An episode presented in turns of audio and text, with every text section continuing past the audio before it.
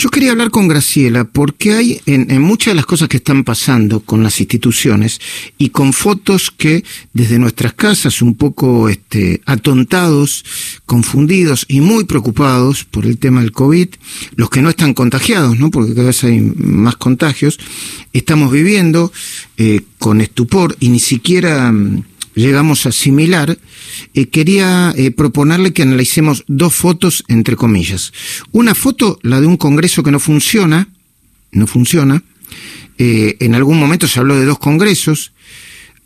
yo me preocupé mucho, supongo que mucha gente, porque tengo la imagen de los dos congresos de Venezuela y, y realmente cuando uno mira hacia atrás y analiza la historia reciente de Venezuela, ahí empezó todo.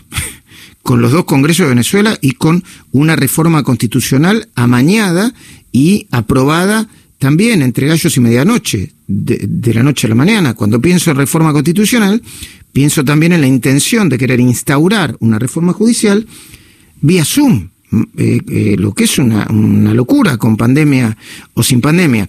Entonces esa sería una foto, ¿no? La reforma judicial el, Congreso que no se termina de poner de acuerdo para sesionar de manera presencial con los protocolos debidos, y la otra foto es los vecinos de Aires del Pilar impidiendo que eh, Lázaro Báez vaya a eh, pasar su temporada de prisión domiciliaria allí. Graciela, muy buenos días, ¿cómo va? Buen día, ¿cómo te va, Luis? Bien, necesitaba esta introducción para que, para, bueno, ponerlo en contexto.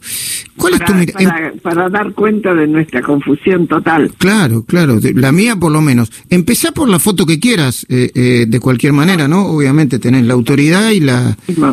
Este, la última, si querés, yo podría decir en nombre de la institucionalidad, a mí me duele que una orden dada por la justicia sea resistida por los vecinos por este apego que tengo a la institucionalidad. Al mismo tiempo digo, ¿cómo no va a ser? Cuando la gente ve que el Congreso no funciona, y ya me voy a la segunda eh, foto, precisamente porque hay una tensión permanente entre el oficialismo encarnado ya decididamente por Cristina Fernández de Kirchner, dada la docilidad de Alberto Fernández, no tengo otra palabra para describirlo, eh, impide que el Congreso funcione con los diputados presentes y pretende que funcione con los diputados que están virtualmente, pero con un solo objetivo, que es sacar una ley que tenga que ver con una modificación tal en la justicia que a ella le garantice la impunidad. Bueno, se juntan las dos fotos. Luis, para mí se juntan las dos fotos, porque los vecinos dicen, arrogándose una representación que no tienen, obviamente, pero defendiendo, digamos, yo no sé hasta qué punto y con qué derechos, un predio donde están, no quiero a esta persona mm que se enriqueció. Claro, de manera mala vida. Estado. Ahora, no. Eh, del Estado. Eh, Graciela, eh, ayer lo estamos hablando con Federico Andajasi. No es un escrache clásico, ¿no? Esto escrache no es. Es la defensa de, de un derecho que, que, que, que se arrogan los vecinos. Sí, que vos dijiste bien, que se arrogan, porque no deberían tenerlo. Esto, esto es lo que más nos confunde aquellos que peleamos por el respeto de las instituciones. Con una institución como es la justicia determina algo, deberíamos cumplirlo sin discutir. Mm. Mm. Ahora, eso si tuviéramos confianza en la justicia. No, después está, vos sabés que no, eh, obviamente uno puede este, puede tener la lectura que quiera, ¿no? Pero yo he seguido el trámite procesal. El trámite procesal, Graciela, es un, es un mamarracho, porque, a ver, a esta altura, por la primera causa que se lo, que, que se lo acusa y se lo procesa, Lázaro Báez o tendría que estar en libertad, después de cuatro años y medio, o tendría que estar preso con una condena eh, más cerca de el máximo que del mínimo para el lavado, que es eh, la causa original por la que se lo juzga. ¿Se entiende lo que quiero decir? Sí, sí, ahora está como en un limbo. Exactamente. Sí, yo te entiendo perfectamente y, y esta, lo que quiero describir y tratar de entender junto con vos es que la confusión que tenemos hasta nos hace justificar lo que no debería ser justificable. Claro.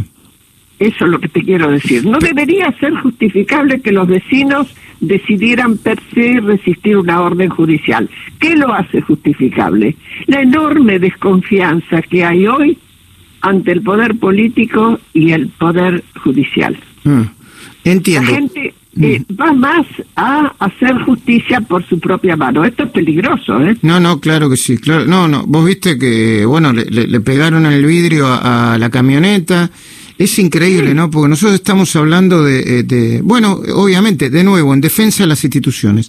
Ahora, eh, vayamos un poquitito más, eh, Graciela Profundo. Sí. Eh,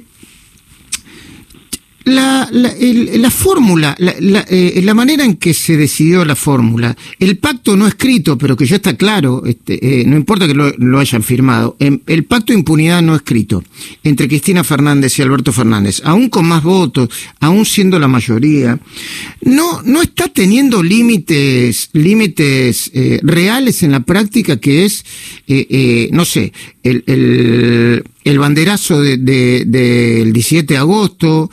Esto está bien, es de otra naturaleza y es más discutido, pero de alguna manera no está expresando eso, no está expresando que la gente está, o una parte de la gente está yendo un poquitito más allá de, de donde, de donde evidentemente no se puede poner de acuerdo la dirigencia.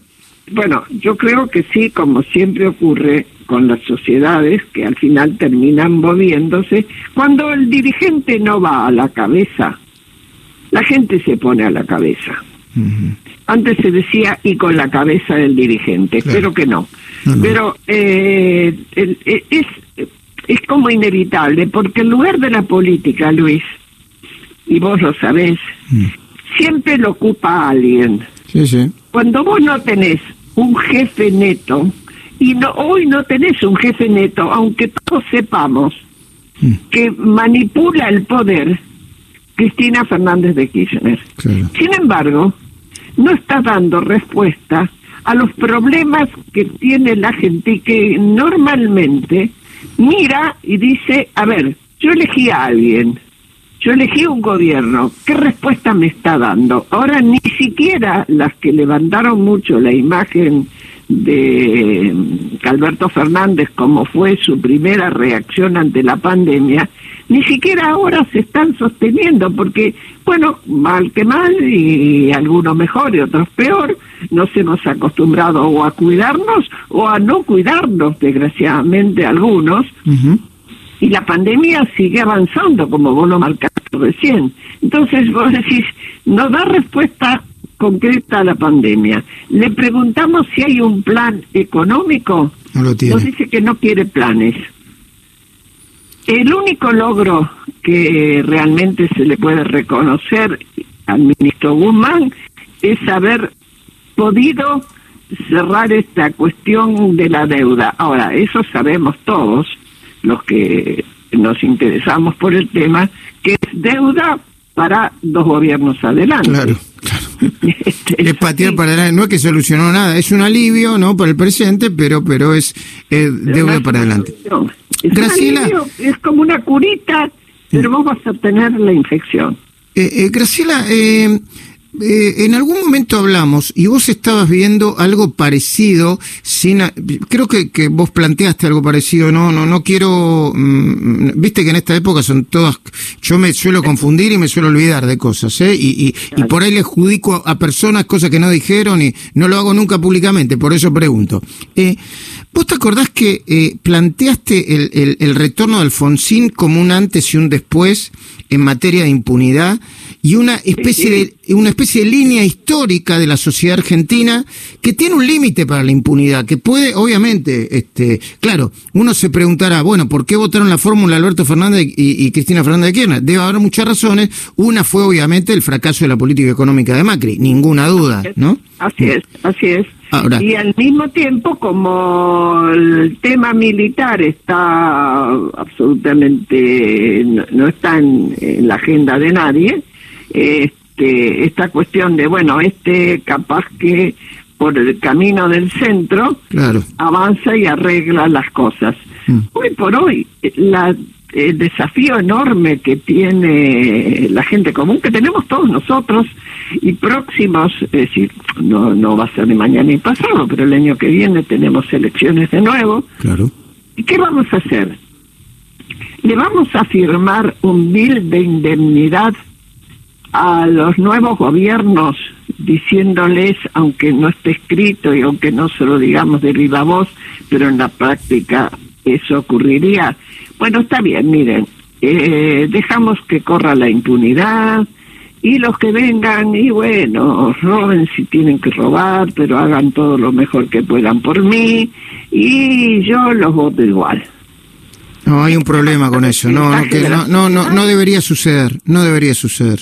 No debería Como no sucedió, y esta fue, el, creo yo, la, el recuerdo que vos tenés, si es cierto, y yo dije de entrada, determino bien la diferencia de la calidad del delito. No, es lo mismo de una dictadura, claro que, que el terrorismo de Estado que robarle desde el gobierno a la gente. Este, pero en ese momento la sociedad argentina, que muchas veces había convalidado, porque esto es lo que hay que recordar, los golpes militares, si no, no los hubiera habido, y también había convalidado en cierta manera por el temor de la lucha de los 70, eh, había convalidado el golpe del 76. Después terminó diciendo basta de golpes militares y hasta el día de hoy es así. Yo elijo la democracia, eso dijo la gente elijo las instituciones. Y desde entonces acá no hemos oído hablar de golpe militar, ni de nadie que llamara a los militares. Bueno, va a haber un día en que digamos definitivamente basta de impunidad al robo desde el Estado. Yo creo que esa es la pregunta que nos tenemos que hacer, Luis. Gracias, Graciela, muchísimas gracias. Y gracias por esa foto, ¿eh? Gracias por esa foto. ¿Sabes que todavía estoy dilucidando, estoy dilucidando el año, porque tengo una confusión sobre mis ingresos periodísticos. No sé si trabajaba para la revista El Port.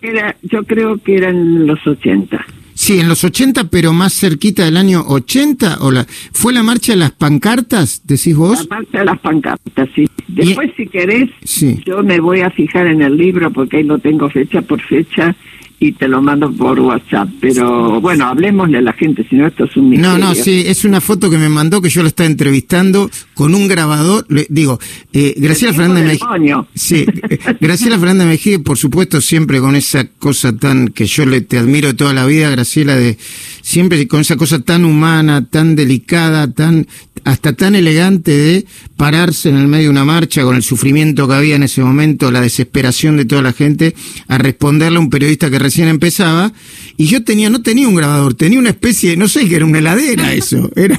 Era, era, era un viejo la grabador sí, que apretaba si tenía un, una cinta que daba vuelta. Sí, muy lindos recuerdos, muy lindos recuerdos, este, Graciela, me, me, la verdad que cuando me lo mandaste me hiciste emocionar, yo no suelo guardar fotos y eso, no sé, es no sé si es una mala o una buena costumbre, pero me hiciste emocionar. lo sacó algún fotógrafo de algún otro medio, ¿eh? Sí, sí, sí, posiblemente. Yo ni me acuerdo cómo lo recibí, la verdad, pero lo tenía así. Gracias, Graciela, muy agradecido.